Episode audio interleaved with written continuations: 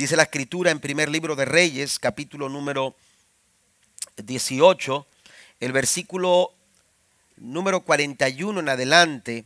Vamos a leer hasta el verso 46.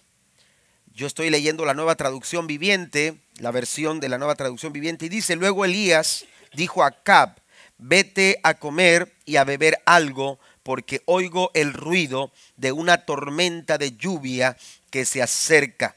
Entonces Acab fue a comer y a beber.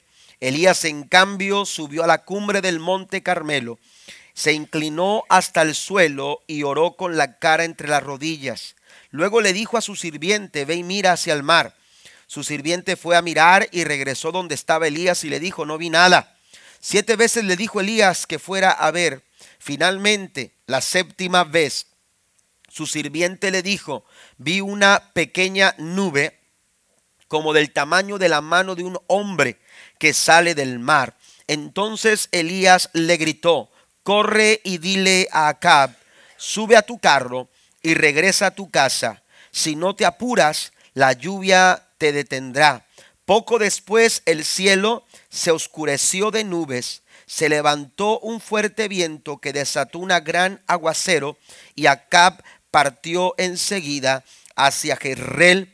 Entonces el Señor le dio una fuerza extraordinaria a Elías, quien se sujetó quien sujetó la capa con el cinturón y corrió delante del carro de Acab todo el camino hasta la entrada de Jerreel. Amén. Algo se escucha, decía Elías. Necesito que te vayas porque estoy escuchando, aleluya, estoy escuchando un fuerte rugido de una tormenta de lluvia que se acerca. Amén, que se acerca. He, querido tomar este pasaje, hermanos, para mencionar algunas eh, cosas eh, eh, que, que, nosotros necesitamos considerar cuando deseamos que del cielo, de los cielos, de parte de Dios, venga la bendición sobre nuestras vidas. Usted conoce la historia o el contexto de la historia que acabamos de leer o que está por concluir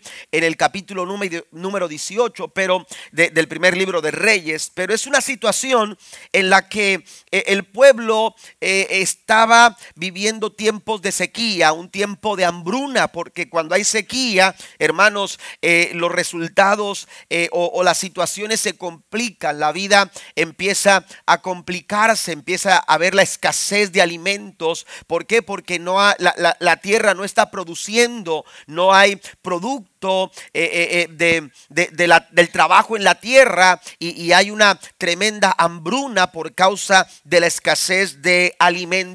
Entonces esto desata muertes, esto desata, este, eventualmente, hermanos, se van perdiendo a muchas cosas y, empieza a haber mucho, mucha crisis por falta, por falta de la lluvia. Pero quiero tomar este pasaje para mencionar algunas cosas que usted y yo necesitamos considerar si es que usted desea ver la mano de Dios en medio de cualquier circunstancia y de cualquier situación complicada eh, en su vida. Yo quiero mencionar tres cosas rápidamente. Primero, lo primero que encuentro, hermanos, en cuanto a a, lo, que, a lo que sucede eh, eh, para que la lluvia del cielo descienda sobre nuestras vidas. Aleluya. Lo primero que encuentro es que necesitamos estar conectados con Dios.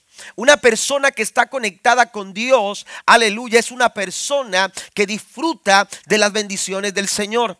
Es una persona que puede alcanzar, aleluya, eh, los favores de Dios sobre su vida, la gracia de Dios, aleluya, y la misericordia de Dios estará permanentemente sobre cada uno de ellos. Qué importante es que nosotros estemos conectados con el Señor. El Salmo, eh, el Salmo 127, si usted va conmigo eh, al, al Salmo 127, la Biblia nos dice en el versículo 1, si el Señor no construye la casa, el trabajo de los constructores es una pérdida de tiempo.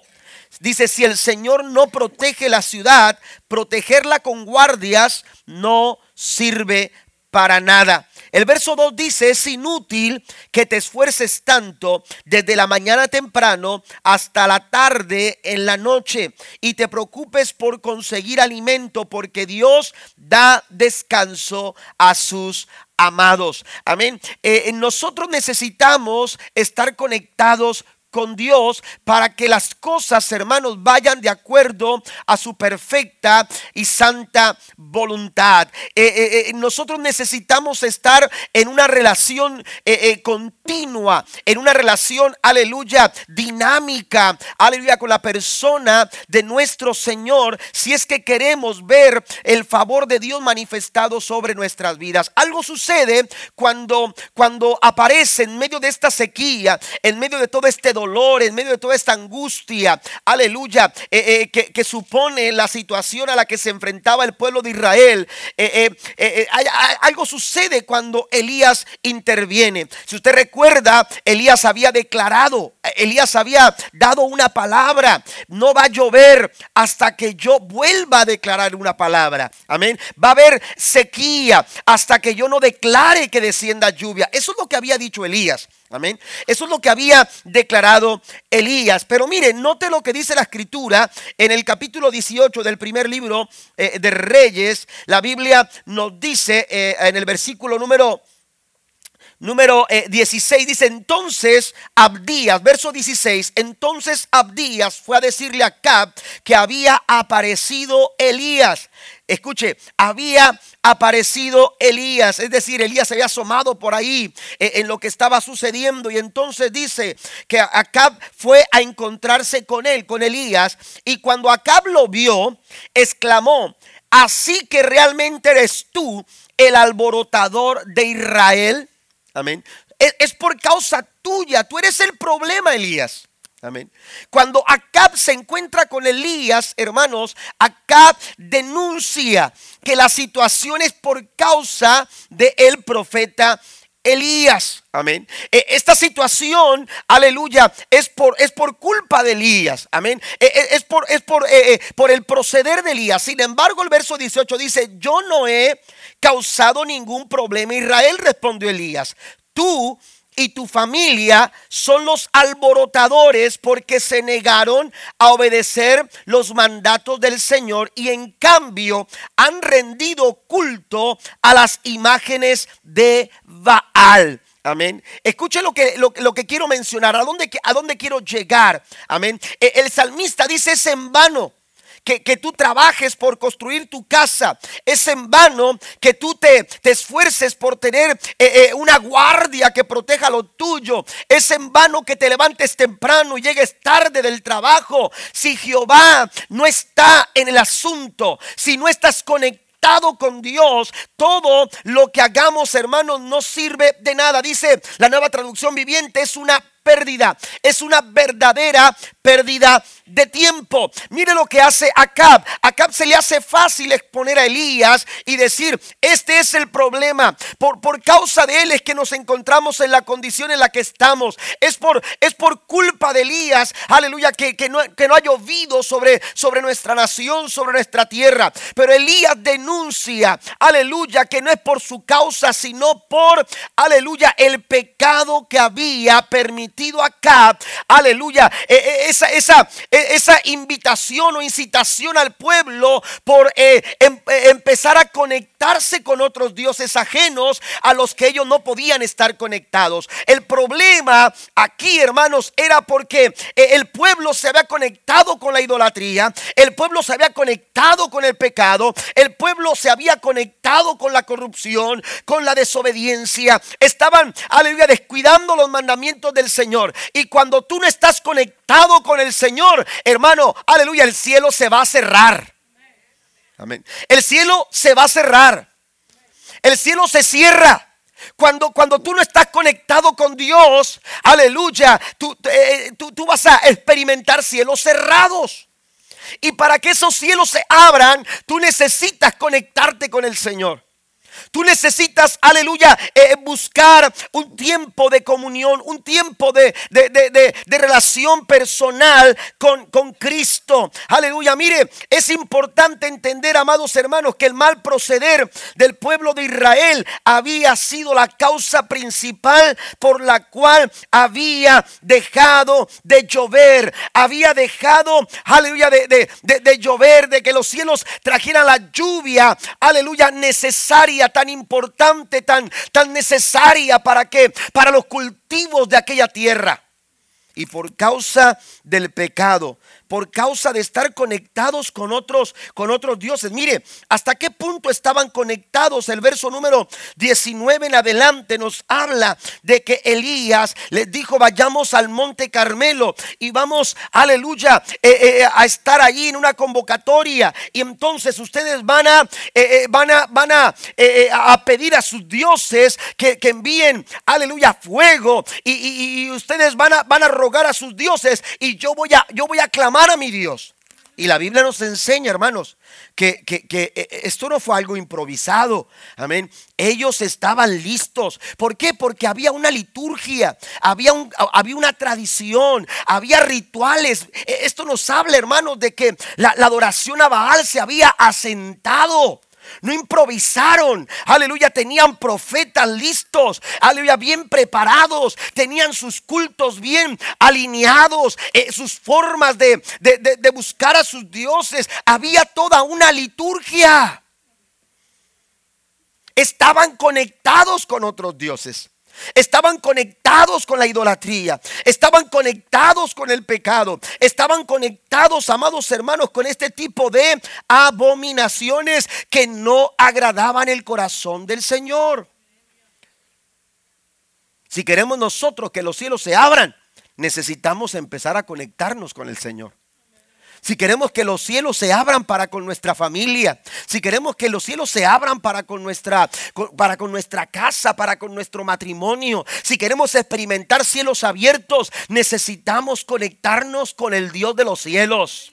Necesitamos empezar, aleluya, a renunciar a todo tipo, aleluya, de acción que no agrade al Señor, toda conducta, toda, toda, eh, eh, todo mal proceder, toda actitud equivocada, toda actitud corrompida, toda, todo motivo equivocado, tenemos que desecharlo de nuestra vida y empezar a enfocarnos, empezar a conectarnos con el Dios omnipotente, con el Dios todopoderoso. ¿Cuántos alaban al Señor en esta tarde? Necesitamos estar conectados con el Dios de los cielos. Él nos está invitando a que lo hagamos. Si usted va al segundo libro de Crónicas, en el capítulo 7, versículo 14, el Señor habla al pueblo y le dice, conéctense conmigo. Están desconectados, no se están relacionando con, con, su Padre Celestial. Y entonces el Señor le dice en el verso 14, si se humillare mi pueblo, sobre el cual mi nombre es invocado, y se conectaren, es lo que está diciendo, si oraren y buscaren mi rostro, Dios está esperando, Dios está listo para abrir los cielos, Dios está listo para descender con lluvia sobre tu casa, Dios está listo para descender con todo tipo de bendiciones sobre tu familia, pero Dios está esperando que nos humillemos, Dios está esperando que lo busquemos, Dios está esperando que nos conectemos con Él. Den un aplauso al Señor.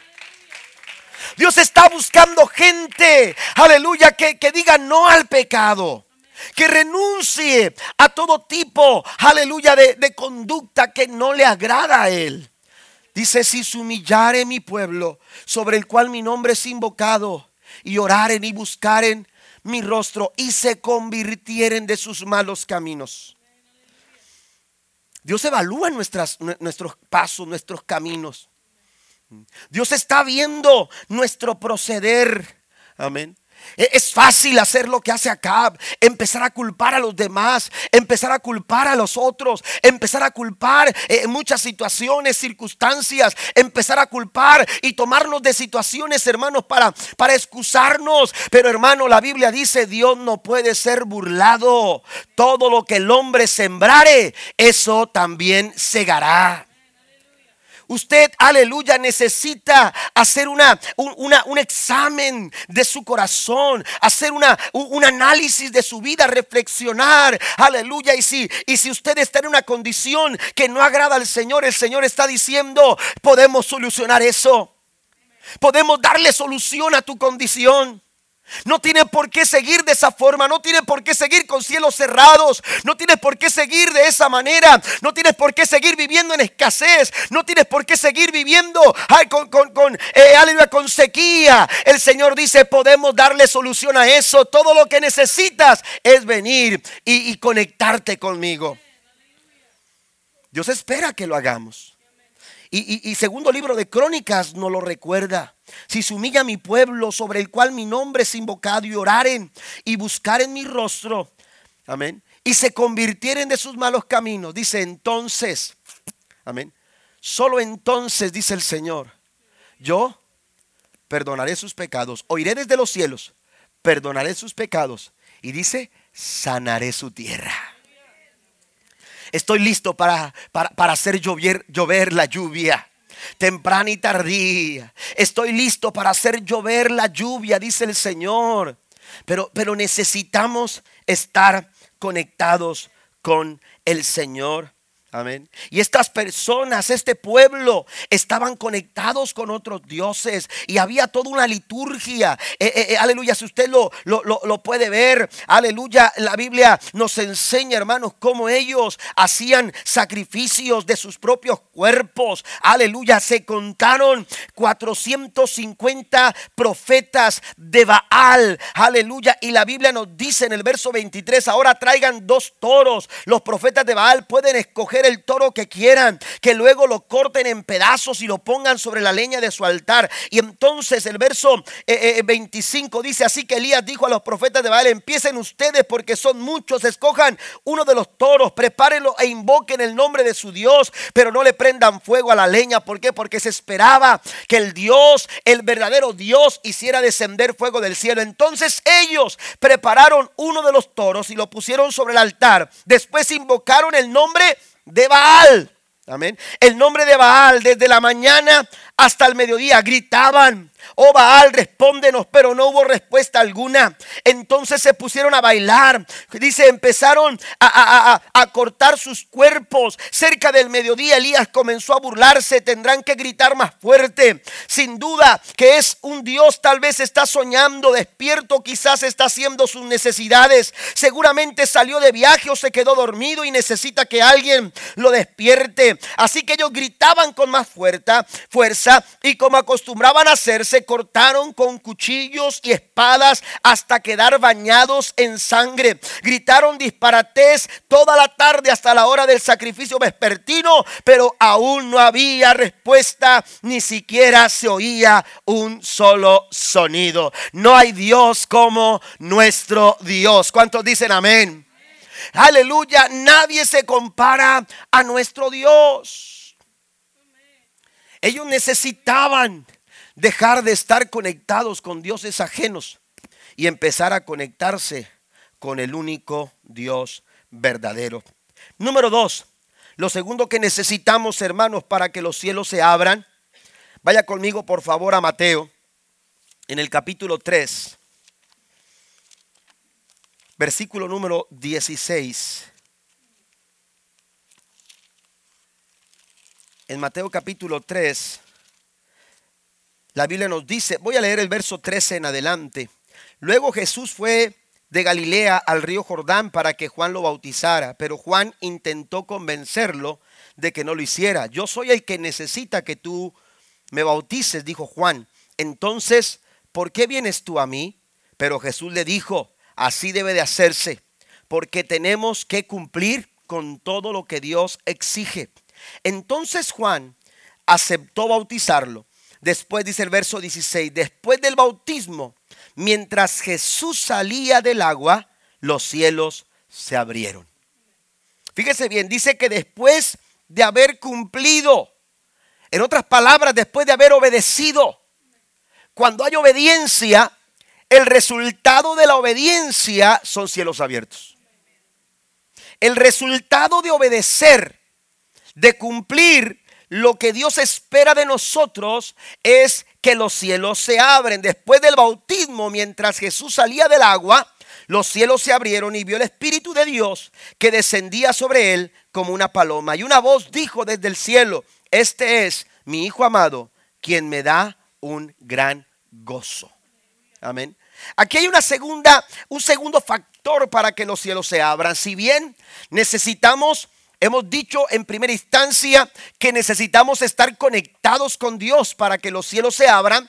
También nosotros necesitamos, hermanos, ser personas obedientes. Necesitamos nosotros, aleluya, vivir una vida obediente. Lucas también registra este momento cuando Jesús es bautizado y quiero leerlo también según la narración que hace Lucas en su evangelio en el capítulo 3, versículo número 21. La Biblia nos dice, cierto día en que las multitudes se bautizaban, Jesús mismo fue bautizado mientras él oraba, los cielos se abrieron Amén. Jesús fue bautizado de acuerdo a lo que se esperaba que realizase, aleluya, eh, eh, eh, cualquier otro devoto judío. Amén. Así que Jesús dijo, aun cuando Juan, cuando lo identificó, cuando Juan lo vio, cuando Juan lo tuvo delante, dijo, Señor, esto, esto me parece que está fuera de lugar. Amén. Esto me parece que está fuera de lugar, está de más que yo haga algo eh, eh, de lo cual yo no me siento ni siquiera digno de hacerlo, porque en todo caso sería al revés.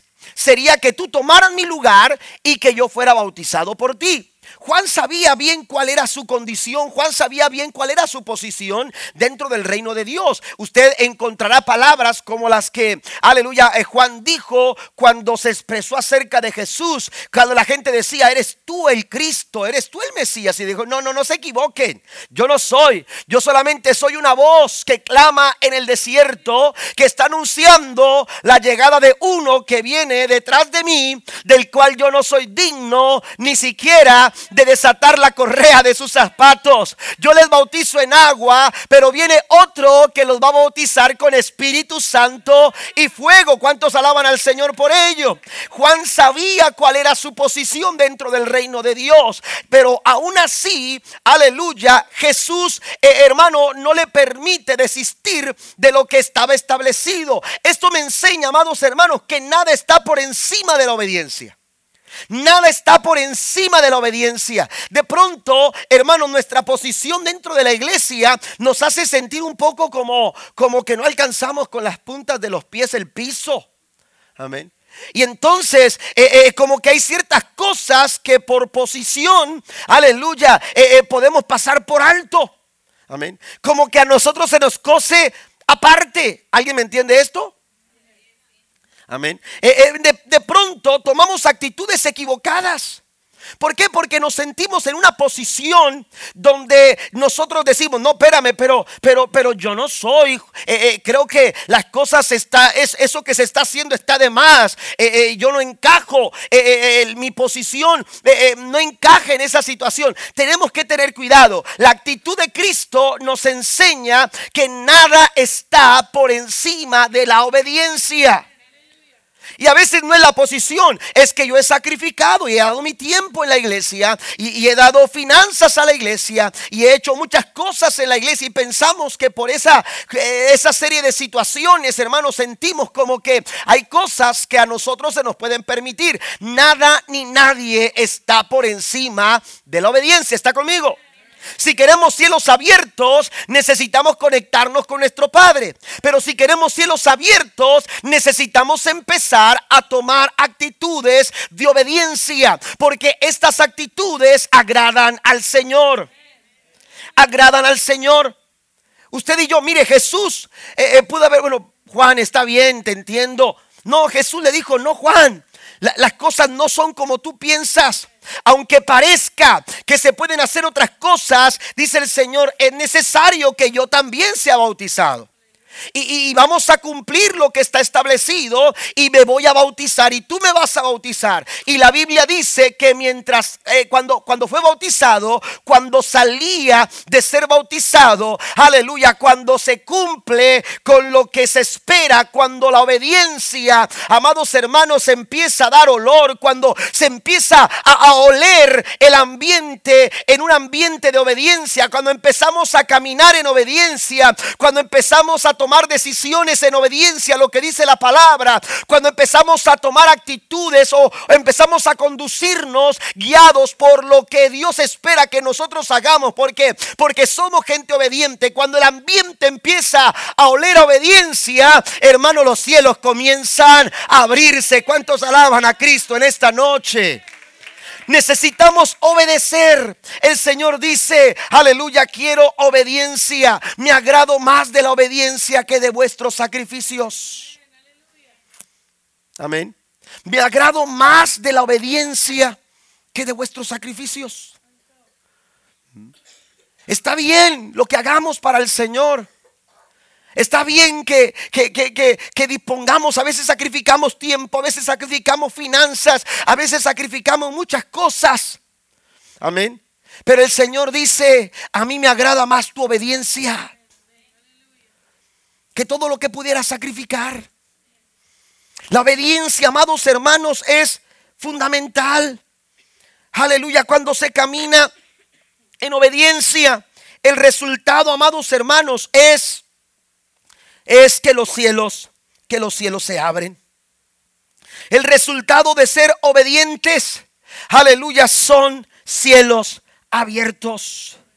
Si quieres, aleluya, obediencia, tú tienes que dar obediencia. Si usted quiere obediencia, porque de pronto, eh, eh, vuelvo a repetirlo, nuestra posición es que yo soy el pastor. ¿Eh? Yo no puedo levantar un papel porque yo soy el pastor. Como si eso me quitara este, eh, cierto nivel de santidad o de unción. Amén. ¿Me entiende? No, tenemos que, entender, hermanos, Jesús, Jesús fue obediente. ¿Mm? Amén. Y una persona obediente, hermano, usted siembra obediencia, usted va a levantar obediencia. Usted el resultado con el que usted se va a... Hay, hay personas que no quieren obedecer, pero quieren que lo obedezcan. Amén. Hay gente que exige obediencia, pero no están dispuestos a dar obediencia. Y aquí el Señor nos enseña la importancia de ser obedientes. Cuando usted obedece las normas del Señor, cuando usted obedece la ley de Dios, cuando usted obedece las enseñanzas de Cristo y las aplica en su vida, aleluya, esto da como resultado un corazón, hermanos, lleno de las bendiciones y de los favores del Señor. ¿Cuántos dicen amén? Qué importante es que nosotros aprendamos a caminar en obediencia. Jesús fue humilde y se bautizó y cuando él obedeció de acuerdo a lo que se esperaba, la Biblia dice, hermanos, que los cielos, los cielos se abrieron. Y la tercera cosa que quiero mencionar, hermanos, es no perder el enfoque. No te desenfoques. Si usted quiere cielos abiertos, usted necesita conectarse con el Señor. Si usted quiere cielos abiertos, usted necesita ser una persona obediente. Amén. Pero también, si usted quiere ver cielos abiertos, usted necesita estar bien enfocado. Usted necesita tener bien claro, aleluya, hacia dónde usted debe de poner su mirada. La Biblia es muy clara y dice, puesto los ojos en Jesús, el autor y consumador de la fe. Usted y yo tenemos que tener nuestra mirada puesta en el Señor. Amén.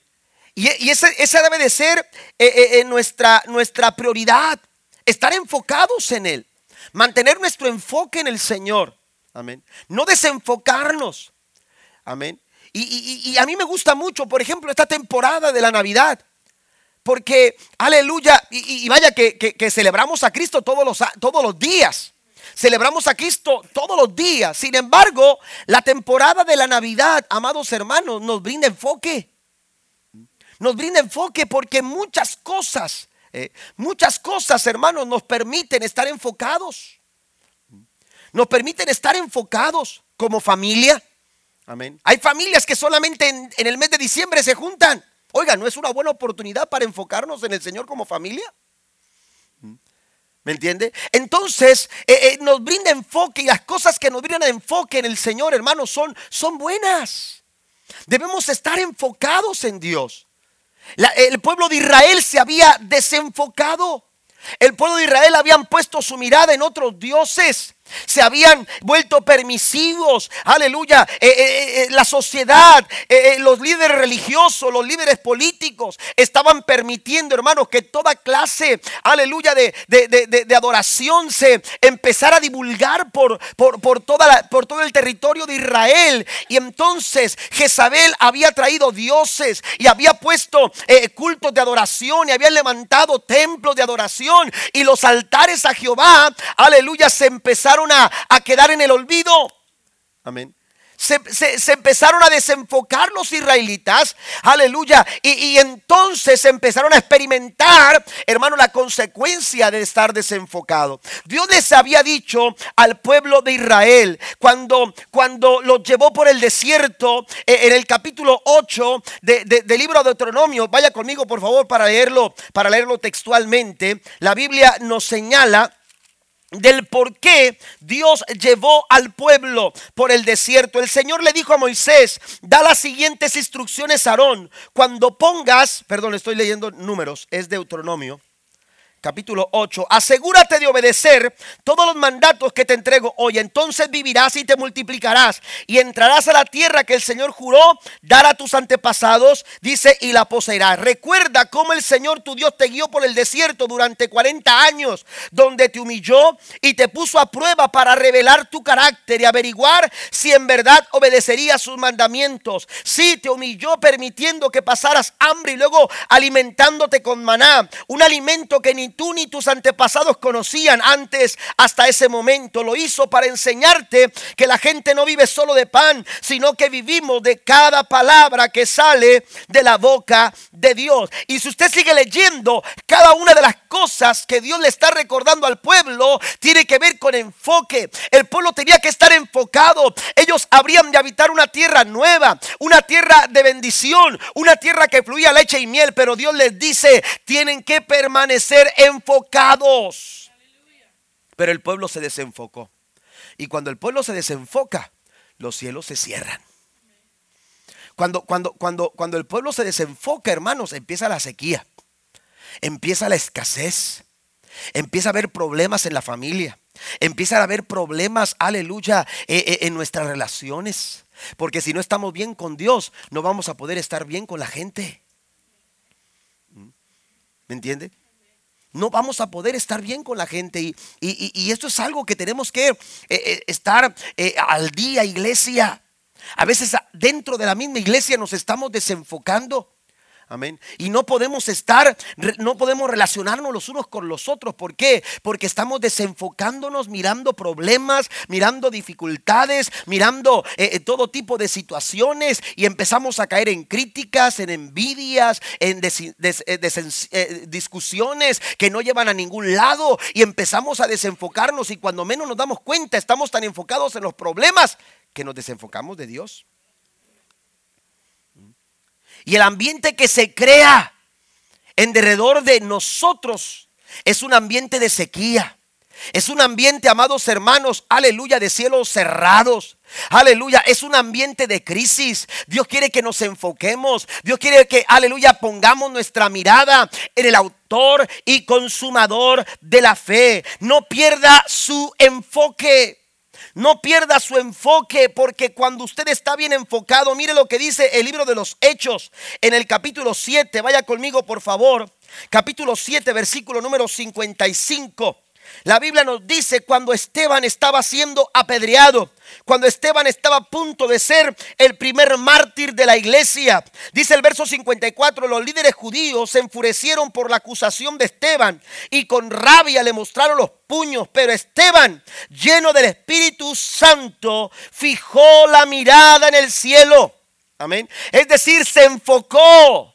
Amén. Puso su mirada en el autor y consumador de la fe.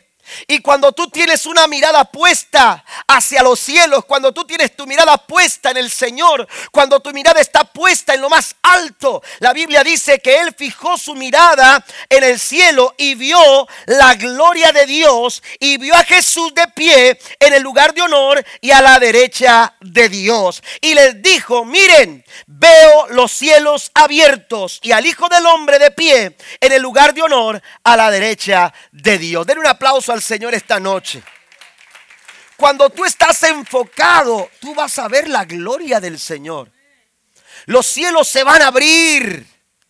Amén. Los cielos se van a abrir. Mire, los problemas, lo he dicho en otras ocasiones, los problemas tienen la capacidad, amén, de desenfocarnos si nosotros lo permitimos. Esos problemas que vienen a su vida, económicos, familiares, emocionales, físicos.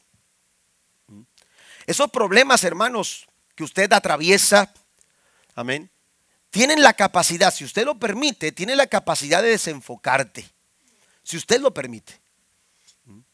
Y en esos momentos usted tiene que definir hacia dónde usted va a estar enfocado. ¿Qué es lo que voy a estar haciendo? ¿Me voy a enfocar en el problema? ¿Me voy a enfocar en esta enfermedad? ¿Me voy a enfocar en, la situación? ¿Me voy a enfocar o voy a ver más alto? ¿O voy a poner mi mirada en algo más grande? O voy a poner mi mirada eh, eh, en algo superior, en algo más grande que mi problema, en algo más grande que mi dificultad. Y es algo más grande, amados hermanos, se llama Jehová de los ejércitos. Los que miraron a él, dice el capítulo 34 del libro de los Salmos, versículo 5, los que miraron a él fueron alumbrados y sus rostros no fueron avergonzados. Alabe al Señor esta noche. Necesitamos estar enfocados mirar más allá de nuestros problemas, mirar más allá de nuestras diferencias, mirar más allá de nuestras dificultades. Decía el salmista, alzaré, alzaré mis ojos a los montes. ¿Por qué? Porque mientras veo aquí en el valle, en el valle hay angustia, en el valle, el valle supone, amados hermanos, aleluya, contrariedad, confusión, dificultad, adversidad. En el valle no se alcanza a discernir las cosas como cuando tú vas a las partes altas y cuando tú ves hacia arriba, tú te das cuenta que de arriba hay algo más grande que te va a, ayudar, que te va a auxiliar. Y por eso el salmista decía, alzaré mis ojos a los montes, ¿de donde vendrá mi socorro? Mi socorro viene de Jehová, que hizo los cielos y la tierra. ¿Hacia dónde estamos enfocando nuestra mirada? No pierda su enfoque. Amén. No pierda su enfoque porque esto, amados hermanos, le puede costar el no experimentar cielos abiertos. Cuando una persona está mal enfocada, cualquier cosa lo puede distraer. Cualquier cosa le va a llamar la atención. Mirar a cualquier punto eh, será, será fácil. Amén. Pero cuando tú estás enfocado, tú nunca vas a perder el rumbo. Tú nunca vas a perder la dirección. Mi esposa y, y, mis cuñados, cuando estaban pequeños, mi cuñado Abraham platica esta historia de cuando sus papás comenzaban en el ministerio y mis suegros y pastoreaban una obra muy pequeña y dice, había veces en que se nos iba casi toda la iglesia de aquí de, del valle, se nos iba toda la iglesia a los trabajos allá del campo. Así que nos quedábamos casi solos y, entonces dice, dice mis, mi, suegros, nos platicaban también eso, que entonces ellos se iban también a los campos y se iban a trabajar algún tiempo también en las temporadas allá, Washington, este, algunas áreas que, ellos iban a, trabajar y, con algunas familias de la iglesia. Y entonces, este, porque prácticamente se quedaban solos aquí en, en, en donde ellos pastoreaban. Y dice Abraham que cuando estaban ellos chiquitos, dice, yo era el mayor Dice, y, de repente dice, pues nos llevaban al campo también a nosotros y nos ponían, y mi, mamá nos decía, Abrancito, eran cinco en total, amén. Y el más chiquito era Charlie, que ahora es el pastor aquí en McAllen. dice, chiquitito Charlie, dice, yo creo ni dos años tendría Charlie. Dice, y, entonces me decía mi mamá, Abrancito, eh, tú te vas a quedar encargados de todos. Amén. Y, cuídalos, que no se muevan de aquí. Y, ellos, eh, yo voy a ir caminando hacia allá con tu papá. Pero allá de repente vamos a regresar Y Abracito le decía que sí. Dice, ah, ok, mamá, está bien. Dice, no, dice, cuando empezábamos, estábamos ahí, el lloradero. Empezaba Jacob, seguía Charlie, luego Isaac y Saraí, bueno, no, eh, ahí estaban eh, eh, llorando. Dice, yo estaba lo más, lo más fuerte, me hacía lo más fuerte, dice, pero cuando ya no alcanzaba a ver a mi mamá, dice, de repente se perdía en el surco, dice, empezaba a llorar con todos los... Empezábamos a llorar todos y limpiándonos las lágrimas y sentíamos que nos habían dejado. Pero llorábamos y mirábamos hacia allá, porque sabíamos que en algún punto volvíamos a ver el regreso de nuestros padres. Dice, y cuando mirábamos que ya venían de regreso, ya empezábamos a secarnos las lágrimas y los puros así de... Hay momentos, hermanos, en que parece que no alcanzamos a ver, pero no pierda la mirada. El problema quiere que usted desvíe su mirada, no pierda la mirada. La dificultad quiere que usted, aleluya, se desenfoque, usted siga mirando. Siga mirando, decía Abraham, mirando al invisible. Hay circunstancias que de pronto parece que nos, nos nublan, las circunstancias nos, nos ciegan, de pronto eh, no se ve con claridad, pero la Biblia nos dice que los que miraron al Señor, aleluya, mire, me gusta cómo dice la nueva traducción viviente, pasen los músicos por favor que estén aquí. El Salmo 34, me gusta cómo dice la, la versión nueva traducción viviente, dice el verso 5, dice los que buscan su ayuda, amén los que buscan su ayuda. Elías le dijo al pueblo de Israel cuando vieron que los resultados de los profetas de Baal y de los profetas de Acera no estaban dando lo que ellos esperaban. Cuando el pueblo empezó a decir, oye, ¿dónde están nuestros dioses que adorábamos? ¿Dónde están nuestros dioses, las imágenes que nosotros eh, eh, eh, le rendíamos culto? ¿Por qué no nos responden? ¿Por qué están viendo cómo estos hombres se están llenando en sangre y no responden y no, y no actúan? A nuestro favor. Cuando vieron, hermanos, que era en vano, que era una pérdida de tiempo a seguir esperando en esa clase de dioses, la Biblia dice que Elías le dijo, vengan, me toca ahora a mí. Y cuando Elías estuvo preparado, amados hermanos, para presentar sacrificio al Señor, la Biblia dice que Dios hizo descender fuego del cielo. ¿Cuántos alaban al Señor? Porque claman los justos y Jehová los oye y los libra de todas sus angustias. Este pobre clamó, dijo el salmista David, y lo oyó Jehová. Cuando tú clamas, Dios responde a tu clamor. Porque la Biblia dice que los que buscan su ayuda estarán radiantes de alegría y ninguna sombra de vergüenza les oscurecerá el rostro. Usted puede mantener la mirada puesta.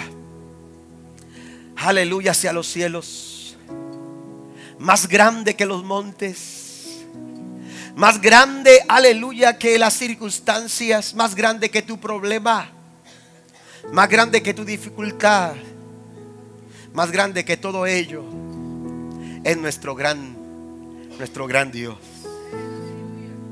Él quiere que nos enfoquemos, porque cuando tú estás enfocado, los problemas, hermanos, que buscan desafiarte, no lo, desenfocarte, no lo van a lograr. No lo van a lograr. Dios está queriendo abrir los cielos. Dios está queriendo hacer descender lluvia del cielo para tu vida. Dios está queriendo hacer descender sobre tu vida su favor, su gracia y su misericordia. Pero Dios está esperando que haya un pueblo que esté dispuesto en primera instancia a conectarse con Él. Un pueblo que esté dispuesto a desconectarse de su día, de esa circunstancia, de esa problemática, de esa angustia. Cuando el Señor dice, echa sobre Jehová tu carga, el Señor está diciendo, es tiempo de desconectarte de eso. Así no vas a solucionar nada. Es en vano, es una pérdida de tiempo. Pero si te conectas con Dios, hermanos, otra cosa va a suceder. Dios quiere que tú te conectes ahora mismo con Él. Dios quiere que tu familia se conecte con Él. Quizás ahora mismo tú estás pasando tiempos de sequía. Quizás ahora mismo tú estás pasando momentos de angustia, de desesperación. Y a lo mejor alguno de ustedes ha pensado, es que la culpa es de, es que esta situación es por esta razón. Es que lo que estoy viviendo es por... Y empezamos a actuar de esta manera como actúa acá. Hay que reconocer algo. Necesitamos conectarnos con el Señor. Dios está buscando esta noche gente que diga, Señor, yo me quiero conectar contigo. Gente que le diga, Señor, yo quiero darte obediencia. Aprende, ah, quiero aprender a obedecerte. Quiero, quiero ser gente que obedezca. Naamán estuvo a punto de perderse su milagro. Todo sabe por qué. Porque no le pareció que se le hiciera, que se le pidiera que, que tenía que bañarse siete veces en el río Jordán. ¿Que acaso no hay mejores ríos? Amén. No hay mejores ríos allá de donde yo vengo como para venir a bañarme en el río Jordán. Solo por, por esa situación. A veces son momentos de apreciación equivocados. Estamos apreciando equivocadamente la circunstancia y, y, por dejarnos llevar por esas cosas, perdemos lo más por lo menos. ¿Por qué? Porque dejamos de obedecer. Porque dejamos de estar conectados, porque dejamos de obedecer. Pero la tercera cosa que hemos mencionado, que Dios está buscando en esta noche en nuestro corazón, es que aprendamos a estar enfocados. Colosenses capítulo 3, póngase de pie conmigo, por favor. Colosenses capítulo 3, termino con este pasaje.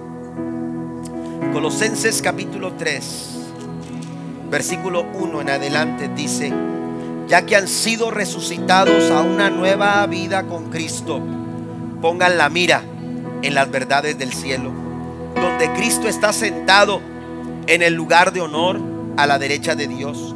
Piensen en las cosas del cielo y no en las de la tierra, pues ustedes han muerto a esta vida y su verdadera vida está escondida con Cristo en Dios.